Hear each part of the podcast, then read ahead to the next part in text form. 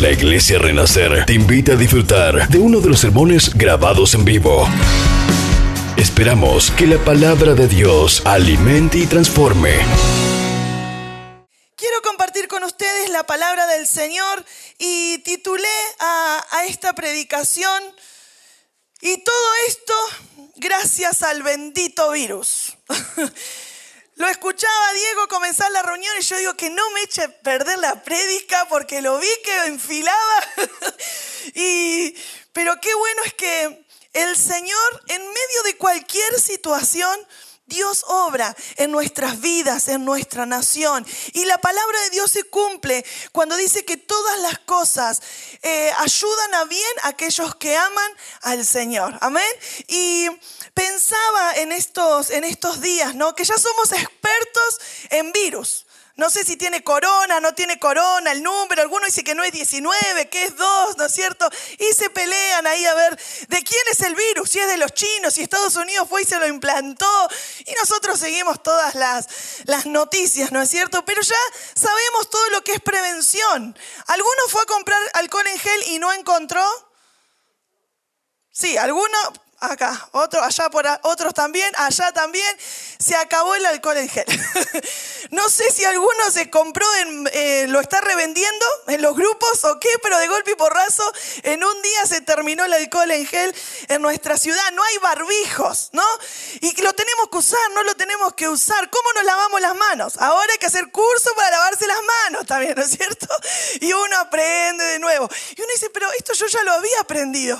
Pero vieron que cuando pasan las cosas estas, uno vuelve a lavarse las manos como antes. Un poquito de agua así nomás y sale de la casa. Pero ahora otra vez nos enseñan a, a lavar nuestras manos y cómo nos debemos de conducir, cuánta distancia tiene que haber entre una persona y otra. Y los pastores en los grupos, ¿hacemos reunión? ¿No hacemos reunión? ¿Qué hacemos?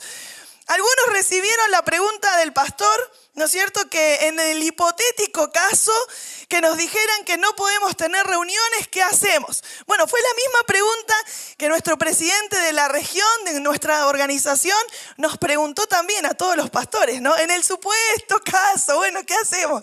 Y fue muy interesante porque estábamos con el pastor en casa y veíamos los, los mensajitos que llegaban, ¿no? Y cada uno con su postura, con su manera de ser, contesta también, ¿no? Así que estuvimos un rato riéndonos un poco con el pastor. Uno dijo, muy buena pregunta y no contestó nada más. Pero estamos en este mundo y tenemos que ser conscientes. Una vez nos dice, bueno, de rebeldes que somos, nos vamos a congregar. No, sino que el hecho de estar hoy en este lugar es reconocer a Dios sobre nuestras vidas y saber que Dios es el que tiene control de nuestra familia, de nuestra salud y de nuestra nación. Le Gracias, Diego. Confiamos en que Dios pone su mano de poder. Y de verdad que el Salmo 91 nadie lo leyó tanto como en estos días. Todo el mundo, no importa qué religión, el Salmo 91. Y, y uno puede recordar las promesas de parte de Dios. Y hoy a la mañana, cuando me desperté, mi celular, ni bien lo prendo, están las noticias del día. Y hubieron un par de, propuestas de, bueno, ¿qué hacemos si suspendemos todas las actividades? Y era algo que podía llegar a ser que no creían. Pero hoy, a la mañana, cuando veo las noticias, lo primero que sale es que el presidente a las 5 de la tarde tenía una reunión para determinar si por 10 días nadie sale de su casa. Yo ya tenía mi prédica armada y yo digo, bueno, Señor, será, no será, no sé. Pero cuando volvamos a casa nos vamos a enterar si nos tenemos que quedar encerrados 10 días o no. Y yo pensaba, ¿no? Cuando uno escucha algo así, dice, 10 días con los pibes adentro, mi marido, y que no te quede la suegra adentro, que justo capaz que vino y dice, se suspendieron los vuelos, se suspendió el colectivo, decís, no, que la lleve a la vieja esta, ¿no? No, pero nos puede quedar adentro también, cuidado, con el perro, el gato, los peces, ¿no es cierto? Y si tenés alcohol en gel, bueno, si no, Lola, vas a tener que hacer la fórmula que anda por ahí. Pero uno comienza a pensar y decir, ¿cuánto tiempo voy a tener que estar en casa? Porque nos acostumbramos a tener nuestra rutina. El padre tiene un horario, la madre tiene otra, los chicos otro. Díganme si cuando hay eh, paro en la escuela ya no es un caos la casa. Y vos decís, estos maestros, salgo yo a laburar para pagarte, pero dale clase al pibe. No, porque te revoluciona todo, porque cada uno ya tiene una rutina. Y ahora el presidente nos quiere meter a todos adentro de la casa, ¿no? Y no lo manda el diablo, ¿eh? No, no, no es el enemigo. A veces opera el enemigo por ahí, pero esta vez creo que no. Porque yo decía, ¿no será que Dios nos quiere más en casa? Por eso yo ya tenía el día viernes y el sábado armada la predicación. Y hoy cuando leo la noticia, yo digo, bueno Señor, si nos toca estar en cuarentena, ya estamos guiados por vos. Pero ¿no será que Dios quiere que estemos un tiempo más juntos como familia? Que veamos como algo para celebrar 10 días juntos. Aunque usted dice, usted no sabe lo que es mi caso. ¿No es cierto? Pero 10 días para disfrutar y hablar el Señor a nuestras vidas, porque necesitamos la dirección de Dios. Yo sé que usted, hay muchas áreas en las que tiene que tomar decisiones. Otros tienen que iniciar proyectos. Y algunos son malos para hacer negocios, por ejemplo, ¿no? Algunos son re buenos para hacer negocios, pero para todo lo que necesitamos emprender, si nosotros podemos pedir la sabiduría de Dios, todo es mejor. Y en este tiempo, Dios creo que nos está acorralando de a poquito para poder escuchar lo que Él quiere hablar a nuestras vidas para poder disfrutar de estar juntos. Y uno dice, bueno, pero ya en las vacaciones estuvimos juntos. Y algunos dicen, sobreviví una semana más y no sé qué pasaba. Pero qué bueno es poder ser intencionales en lo que hacemos, en lo que emprendemos. Y quizás Dios en este tiempo está esperando de nosotros volver al altar familiar, volver a tener ese tiempo de comunión con la familia. Los otros días estábamos en el banco, el pastor les contó la cantidad de tiempo que tuvimos que esperar para que nos atiendan y eran las 11 de la mañana casi, un poco más, cuando le tocó el turno y el pibe ya no, ni registraba nada, estaba desde que entró a las 8 de la mañana Dice, disculpe, pasa que estamos todos los días así, falta una compañera y estamos recargados, así estoy con gente, gente hasta las 2 de la tarde. Uy, le digo yo, no, y lo peor es que llego a casa y tengo dos pibes, me dice, que tengo que estar escuchándolo y digo, por favor, cállate un poco. Y a veces nuestra casa se vuelve el lugar de, cállate un poco, para el hombre, ¿no? Para la mujer tiene un montón de cosas para contar y está desesperada para que el tipo llegue. Y los chicos que quieren, uno quiere jugar a la play, el otro quiere ir a jugar a la pelota, el otro quiere que lo lleve a sus actividades. Y todo el mundo nos demanda, ¿no es cierto? Pero cuando nosotros podemos en el día apartar un tiempo para estar en quietud, Decir, este es el momento que nadie se pelea, este es el momento que nos tranquilizamos, bajamos un cambio, estamos todos en casa. Y poder abrir la palabra de Dios y ser edificados en nuestras vidas. Esto era algo común en el pueblo de Israel. Los hombres eran los encargados de tener el altar familiar en los hogares y ellos se encargaban de reunir a la familia, compartían la Biblia, compartían algo que habían vivido quizás en ese día. Ellos tenían la Torá para poder estudiar y era el tiempo que ellos tenían para saber y conocer lo que era la voluntad de Dios y quién era Dios. Si nosotros pudiéramos tomar tan solo 10 minutos de nuestro día para bajar un cambio, para estar juntos con nuestra familia, poder escuchar a nuestros hijos. Desde hace muchos años trabajo con adolescentes, con jóvenes, en los campamentos, en los talleres, con las mujeres también. Y yo escucho a las mamás y dicen, no, con los chicos no se puede hablar. Vos le preguntás algo y te dicen, sí, no, bueno, no sé. Pero los chicos te dicen, mi vieja lo único que quiere es que yo le conteste un cuestionario. Y yo ya le agarré la mano. Ella me pregunta, yo le contesto, listo, ¿me puedo ir? Y ya la deja contenta. Pero eso no es comunicación. Y a veces nuestros hijos hablan más con otras personas que con nosotros mismos. Y esto no debe ser así. Si hay algún lugar donde nuestros hijos tienen que abrir su corazón, es en casa, con papá y con mamá. Ese es el mejor lugar. Tenemos que darle la confianza a nuestros hijos de saber que aunque sea difícil lo que nos van a contar, nosotros vamos a estar ahí para, para ayudarlos, para escucharlos. Después capaz que vendrá alguna disciplina o no, pero siempre que sus hijos vengan a decirles la verdad, ustedes denle gracias por decir la verdad, por decidir decir la verdad. Después vamos a ver qué va a pasar después. Pero a tener ese tiempo que ellos puedan abrir nuestro corazón, nuestra esposa, nuestro esposo. Hay gente, matrimonios que se separan y, resulta que el esposo se enteró de todo lo que a la mujer le pasaba el día que fueron a firmar el divorcio o que fueron al encuentro de reconciliación, ¿no? Que los invita el juez, los abogados y él la mira diciendo, nunca me dijiste nada. y ella esperaba que él supiera todo lo que le pasaba, ¿no? Pero necesitamos estos espacios de quietud en nuestros hogares. Por eso que gracias a este bendito virus van a haber muchas cosas que deben comenzar a cambiar en nuestras casas, en nuestra relación, en nuestra manera de hablarnos, en nuestra manera de comunicarnos. A veces llega, hay un, un, este, un meme, ¿no? Creo que es, por ahí en, Facebook dando vuelta, que están todos en la mesa y de repente llega un, chico a la casa, un adolescente, ¿no? Y el padre lo mira y dice, ¿y vos quién sos? Dice, vivo acá, le dice, hasta 15 años. Y la miró a la mujer como diciendo, ¿dónde estaba? Es tu hijo. Le, dijo, le dice a la madre, no, es tu hijo. Y a veces nos encontramos así.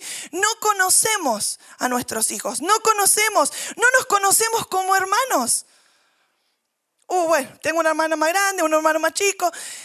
Pero eso de compartir, estos lazos que tienen que comenzar a funcionar nuevamente. Y es el momento de poder sentarnos a hablar de, la eternidad con nuestros hijos. Tener conversaciones intencionales, como yo les decía hoy. Un tiempo que sea ameno, que no sean los peores 10 minutos del día de tu hijo o de tu mujer. Uh, ahí viene esta de nuevo. Porque generalmente la mujer, ¿no? Es la que dice, bueno, nos toca la hora, agarra la Biblia y los pibes ya se miran diciendo, bueno, 10 minutos, 10 minutos, 10 minutos. Pero cuando uno comienza hacer un hábito en la casa, todo es diferente. Todo cambio cuesta. Pero cuando uno sabe que va a tener buenos resultados, pone más empeño y más dedicación y busca la manera de que se haga de la mejor manera correcta. Poder tener preguntas para nuestros hijos que nos ayuden, a crecer como papás. Hay preguntas que no las queremos hacer, ¿no es cierto? Porque le tememos a las respuestas. Pero debemos empezar a tener esta relación y poder animarnos. Y también el hecho de que vivimos en este tiempo quizás con el temor de tener gente infectada a nuestro alrededor, ¿no? Y tratamos de prevenir. Pero ¿cuántas cosas infectadas entran en casa? Que no las prevenimos. Ahí no hay alcohol en gel, ahí no hay, no hay barbijo, no las dejamos entrar. Y hasta con algunas tomamos mate infectadas hasta la coronilla y nosotros le abrimos la puerta de casa, lo dejamos entrar por la tele. Y hay un montón de cosas que tenemos que empezar a, eh, a examinar en nuestra vida. En este tiempo nos están aconsejando, bueno, eh, limpien bien la casa, usen la lavandina. En aspectos de nuestra vida también tenemos que empezar a desinfectar muchas cosas, muchas relaciones quizás, que vos sabés que no son buenas, pero ahí las tenés. Y ese es el tiempo que nosotros decidimos qué cosas nos van a afectar y qué cosas no. Dice la palabra de Dios en Cantares 2.15, atrapen a las zorras, a esas zorras pequeñas que arruinan nuestros viñedos, nuestros viñedos en flor. Hay pequeñas cosas.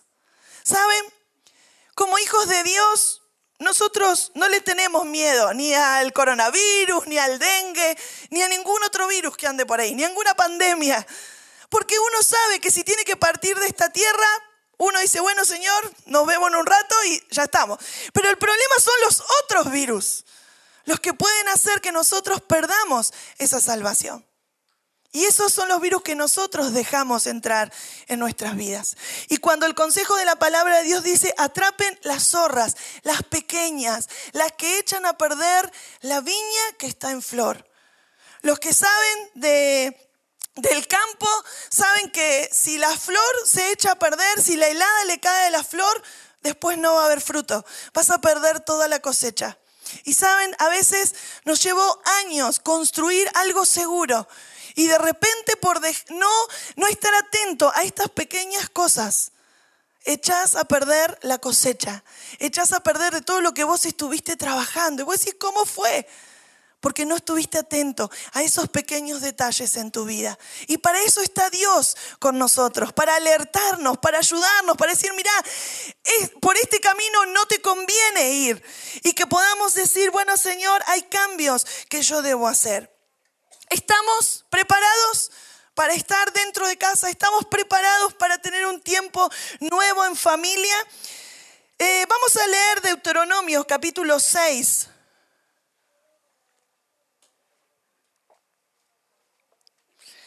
Si queremos la bendición de Dios y si queremos tener una vida segura y que nuestros hijos estén seguros en este mundo, debemos hacer nuestra parte.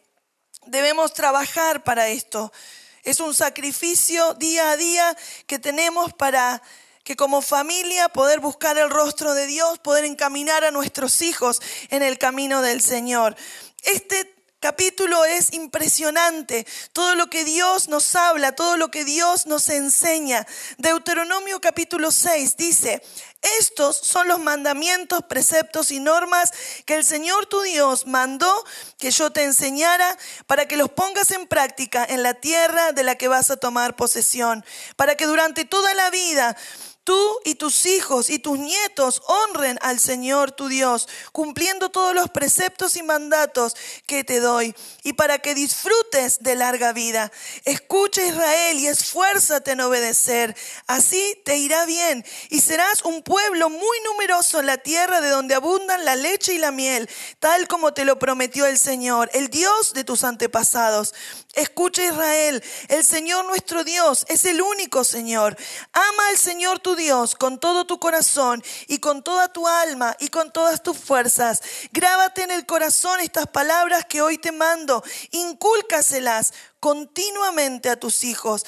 Háblales de ellas cuando estés en tu casa, cuando te vayas por el camino, cuando te acuestes y cuando te levantas. Átalas a tus manos como un signo, llévalas en tu frente como una marca. Escríbelas en los postes de tu casa y en los portones de tus ciudades.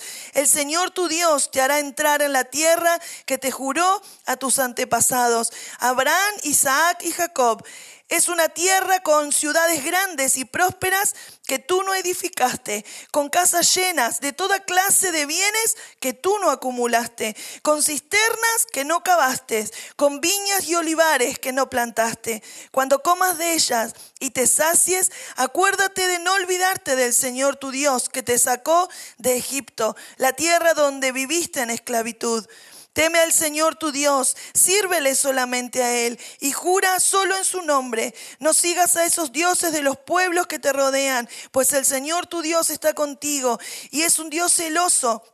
No vayas a hacer que su ira se encienda contra ti y te borre de la faz de la tierra. No pongas a prueba al Señor tu Dios como lo hiciste en Masá. Cumple cuidadosamente los mandamientos del Señor tu Dios y los mandatos y preceptos que te ha dado Haz lo que es recto y bueno a los ojos del Señor, para que te vaya bien y tomes posesión de la buena tierra que el Señor le juró ante, a tus antepasados. El Señor arrojará a todos tus enemigos que encuentres en tu camino, tal como te lo prometió. En el futuro, cuando tu hijo pregunte qué significan los mandatos, preceptos y normas del Señor nuestro Dios, les mandó, les responderás, en Egipto nosotros éramos esclavos de el faraón, pero el Señor nos sacó de allá con gran despliegue de fuerza. Ante nuestros propios ojos el Señor realizó grandes señales y terribles prodigios en contra de Egipto, del faraón y de toda su familia. Y nos sacó de allá para conducirnos a la tierra que a nuestros antepasados había jurado que nos daría. El Señor, nuestro Dios, nos mandó temerle y obedecerle estos preceptos para que siempre nos vaya bien y sigamos con vida. Y así así hasta el día de hoy. Y si obedecemos fielmente todos estos mandamientos ante el Señor nuestro Dios, tal como nos lo ha ordenado, entonces seremos justos. Dios le estaba dejando a su pueblo el poder decir, si ustedes obedecen mis mandamientos, va a haber recompensa.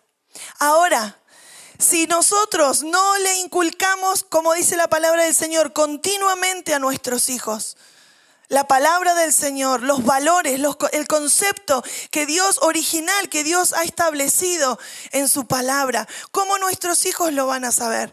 A veces le delegamos a los maestros de la escuela bíblica es que ellos eduquen a nuestros, a nuestros hijos, ¿no? Pero no alcanza. En nuestra casa es donde debemos comenzar a trabajar con ellos. Y hablo de pequeños tiempos que nosotros podemos tener con la palabra de Dios para que se haga un hábito en nuestras vidas y en ellos también. Y es necesario que podamos volver a lo que el Señor nos ha hablado, porque esto fue una orden de parte de Dios. Y me gusta porque dice, si querés que te vaya bien, hay una fórmula para que nos vaya bien. Y la palabra de Dios la dejó explícita para cada uno de nosotros. Sirvió para miles de años atrás, sirve para hoy y va a servir mañana. Porque cada promesa que Dios dejó en su palabra es para vos, es para tu familia, es para este tiempo, para que te vaya bien, para que vivas bien, para que seas próspero. Me encanta porque Dios le dice, vas a entrar a una tierra que hay casas por todos lados que vos no edificaste. Vas a entrar y van a, van a ver eh, bienes que vos no compraste. Va, va a estar lleno de, de cosecha, una cosecha que vos no trabajaste. Y todo lo que el pueblo de Israel tuvo que padecer antes de entrar a la tierra prometida, cuando entraron tenían todo servido. Porque Dios estuvo, otra gente estuvo preparando el lugar donde iba a vivir el pueblo escogido de Dios. Y yo te puedo, te puedo decir que te vas a sorprender. Cuando uno decide obedecer a Dios, Dios prepara las cosas delante tuyo. Vas a poder tener una casa que quizás no, no construiste y alguien te va a venir, te va a decir, esta es tu casa, esta es, tu es la llave de tu casa. No vas a tener un auto y quizás vas a decir, no tengo la plata. Y el auto va a estar. Porque cuando uno decide vivir obedeciendo a Dios, Dios se encarga de todas las cosas a nuestro alrededor. Y hay un buen propósito por el cual nosotros podemos en este tiempo tener altares familiares en nuestro, en nuestro hogar. Poder adorar juntos al Señor poder conocer a Dios juntos. A veces llega el día domingo y es como nuestro, llegamos con la reserva de nuestro tanque de combustible, rogando que llegue el domingo para recargar motores y volver a empezar una semana. Y hasta la otra semana que volvemos también, ¿no? Algunos en rojo, algunos ya dejó de andar el motor y los traen arrastrando, ¿no? Y ahí llega para volver a cargar eh, el tanque de combustible. Pero si nosotros todos los días estamos alimentando, nos estamos llenando de su palabra, cuando nosotros venimos a la iglesia es todo mucho más fácil. Porque ya venimos ejercitándonos, tener un tiempo especial de comunión con Dios y su palabra, fortalecer los lazos familiares, poder pedirle ayuda a Dios en oración. El poder estar alrededor de la mesa, sin los celulares, sin la tele prendida y poder decirle, hay algo que vos quieras que le pidamos a Dios. Y nuestros hijos nos van a sorprender con las cosas que tienen para decirnos. Pero si nosotros no creamos estos ámbitos, nunca van a llegar. Que juntos podamos ir a Dios y poder presentar esas oraciones, interceder por otros. Hay veces que los chicos están con situaciones difíciles en la escuela y que ellos puedan decir, necesito que oremos por un compañero, por una compañera, no está bien, no la está pasando bien. Y nosotros como familia podamos enseñarla, interceder por aquellos que necesitan un milagro de parte de Dios, formar el hábito de tener el tiempo diario con el Señor. Y van a haber consecuencias también si nosotros no nos ocupamos de esta área. Porque vivimos en un mundo que cada vez está más difícil. Y nosotros necesitamos hacer bases en nuestras casas. Necesitamos estar escuchando la voz de Dios. Deuteronomio 28:15 dice, pero debes saber que si no obedeces al Señor tu Dios, ni cumples fielmente todos tus mandamientos y preceptos que te ordeno hoy, vendrán sobre ti y te alcanzarán todas estas maldiciones. Y uno las puede leer en, en Deuteronomio. Y uno dice, bueno, ¿qué son las maldiciones? Todo lo que nosotros no queremos que llegue a nuestra vida, esas son las maldiciones. Lo que nosotros no esperamos, esas son las maldiciones. El coronavirus, esas son las maldiciones. Aquellas cosas que no esperamos, aquellas cosas que nunca queremos que sucedan en nuestro hogar, con nuestros hijos. Pero nosotros podemos evitar estas cosas y poder dedicar este tiempo otra consecuencia también es que no habrá en nuestros hijos la atracción por las cosas espirituales. Muchas veces los padres tienen que lidiar que los chicos no quieren venir a la iglesia. ¿Pero por qué? Porque en casa no estamos generando ámbitos espirituales. Entonces después el chico viene, está acá dos horas y vos querés que se quede quieto. No va a quedarse quieto porque no está acostumbrado. Entonces el domingo es el día que el nene viene a sufrir a la iglesia, ¿no es cierto? Pero no debe ser así. Porque si nosotros en la semana vamos trabajando con ellos, será todo diferente. Pero tendremos bendición Miren lo que dice Deuteronomio 7. Deuteronomio capítulo 7, ahí nomás de donde estábamos leyendo.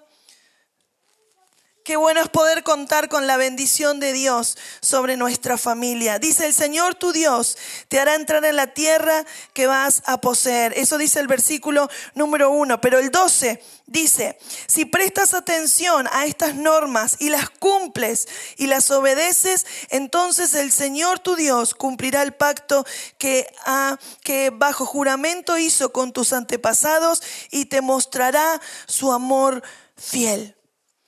Queremos ver la bendición de Dios sobre nuestras vidas. Entonces, si prestas atención y cumples y obedeces lo que Dios te está diciendo, habrá bendición. Podemos crear hábitos de alabanza, de adoración en nuestras casas. ¿En qué momento dejamos de escuchar música que edifica? para escuchar música que no hace para nada bien, ni a nuestra alma, ni a nuestros oídos. ¿En qué momento fue? Se formará el mejor modelo a seguir para nuestros hijos. Estimularán en los hijos el amor por lo espiritual. Facilitarán una mayor comunicación entre los miembros de la familia y permitir la posibilidad de tener experiencias con Dios en nuestros hogares. Y este es un tiempo donde Dios nos llama y nos está, está llamando nuestra atención, no para traer susto, sino al contrario, porque Dios quiere revelarse sobre cada uno de nuestras vidas. Dios quiere revelarse en nuestras familias. El, el tema es si nosotros le vamos a abrir la puerta, si nosotros lo vamos a hacer parte. Que Dios nos pueda dar la sabiduría para disfrutar el tiempo que tenemos en nuestra casa, sin tecnología, sin celulares, sin la televisión, solamente en familia, escuchándonos, compartiendo. Con 5, 10 minutos que nosotros podamos tener todos los días. Es preferible que quede gusto a más y no que sean los 10 minutos más eternos que podamos tener. Pero que podamos decir, Señor, ayúdanos. Y para aquellos que aún todavía no tienen hijos, alguno dice, bueno, cuando tenga hijo empiezo. No, ahora hay que empezar. Entonces cuando los chicos vengan, ya va a ser un hábito que tenemos en casa, nuestro altar para Dios. Te invito a poner de pie allí donde estás. Señor.